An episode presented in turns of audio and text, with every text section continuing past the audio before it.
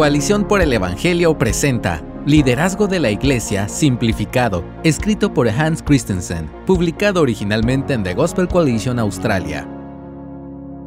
Tengo varios estantes llenos de libros sobre liderazgo. Por lo general han sido escritos por atletas, entrenadores y líderes empresariales que se han destacado en sus áreas y convertido en grandes líderes. Pero me cansé de leer estos libros después de varios años porque cada uno parecía agregar otro montón de cosas que necesito hacer o ser como líder. Cada libro parecía complicar en vez de simplificar la tarea de liderazgo. Este es un problema porque si como líderes del pueblo de Dios no tenemos claro lo que debemos hacer, entonces no podemos hacer nuestro trabajo. Es aquí donde los capítulos 3 y 4 del libro de Josué traen un soplo de aire fresco porque brindan un modelo sencillo para los que lideramos al pueblo de Dios. Para ser claros, el liderazgo en Josué 3 y 4 es un subtema, no el tema principal, pero podemos extraer el oro del liderazgo de este pasaje. Hay un patrón discernible.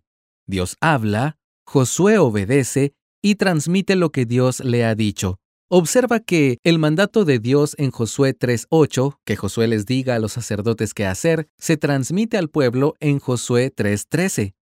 El mandato de Dios en Josué 4.1 sobre hacer un monumento con doce piedras del Jordán es obedecido y promulgado por Josué y los israelitas en Josué 4 del 4 al 8.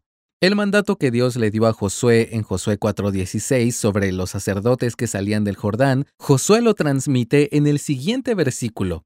El liderazgo de Josué en estos capítulos consiste en escuchar la palabra de Dios, obedecerla y luego transmitirla al pueblo de Dios. ¿Puede haber una descripción más simple o importante del liderazgo ministerial que esa? Antes de pasar a las implicaciones de esta descripción de liderazgo, hay otra lección de liderazgo que aprender de Josué 3 y 4. Esta lección es la exaltación de Josué. Fíjate que en Josué 3, 7 y 4.14 dice que fue Dios quien engrandeció a Josué ante los ojos de todo Israel para que se asombraran.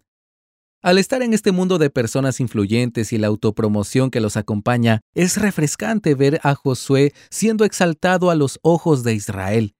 Este es un buen recordatorio de que depende de Dios exaltar a quien quiere y presentarlo en el momento adecuado no deberíamos perseguir el estatus de influencer o celebridad cristiana. Lo que deberíamos hacer es escuchar la palabra de Dios, obedecerla y proclamarla a los demás. Luego dejamos que Dios haga con nuestro trabajo lo que Él quiera, de acuerdo a su buen tiempo y plan soberano. Sencillo, pero motivador.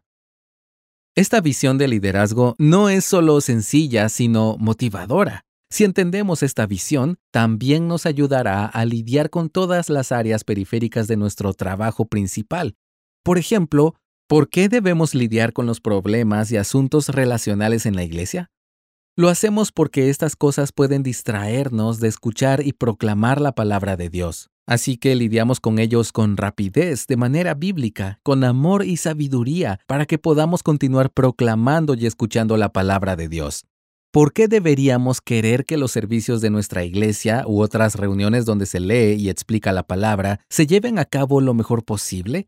Porque un gran servicio puede permitirnos escuchar mejor la palabra de Dios y puede reforzar y resaltar la predicación de la palabra de Dios, mientras que un mal servicio puede distraernos de hacer estas cosas. ¿Por qué debemos asegurarnos de tener buenas reuniones administrativas?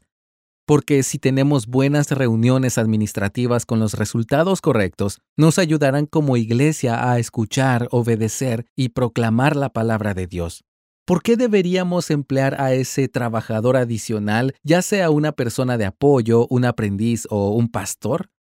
Lo hacemos para que nuestra iglesia o ministerio pueda mejorar en la proclamación de la palabra a más personas. ¿Por qué diseñamos e implementamos estructuras de ministerio? Porque esas estructuras, si se planifican y ejecutan de forma correcta, nos ayudarán a escuchar, obedecer y proclamar la palabra de Dios a más personas.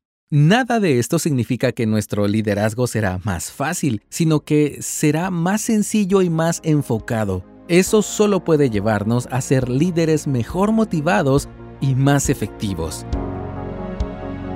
Gracias por escucharnos. Si deseas más recursos como este, visita coaliciónporelevangelio.org.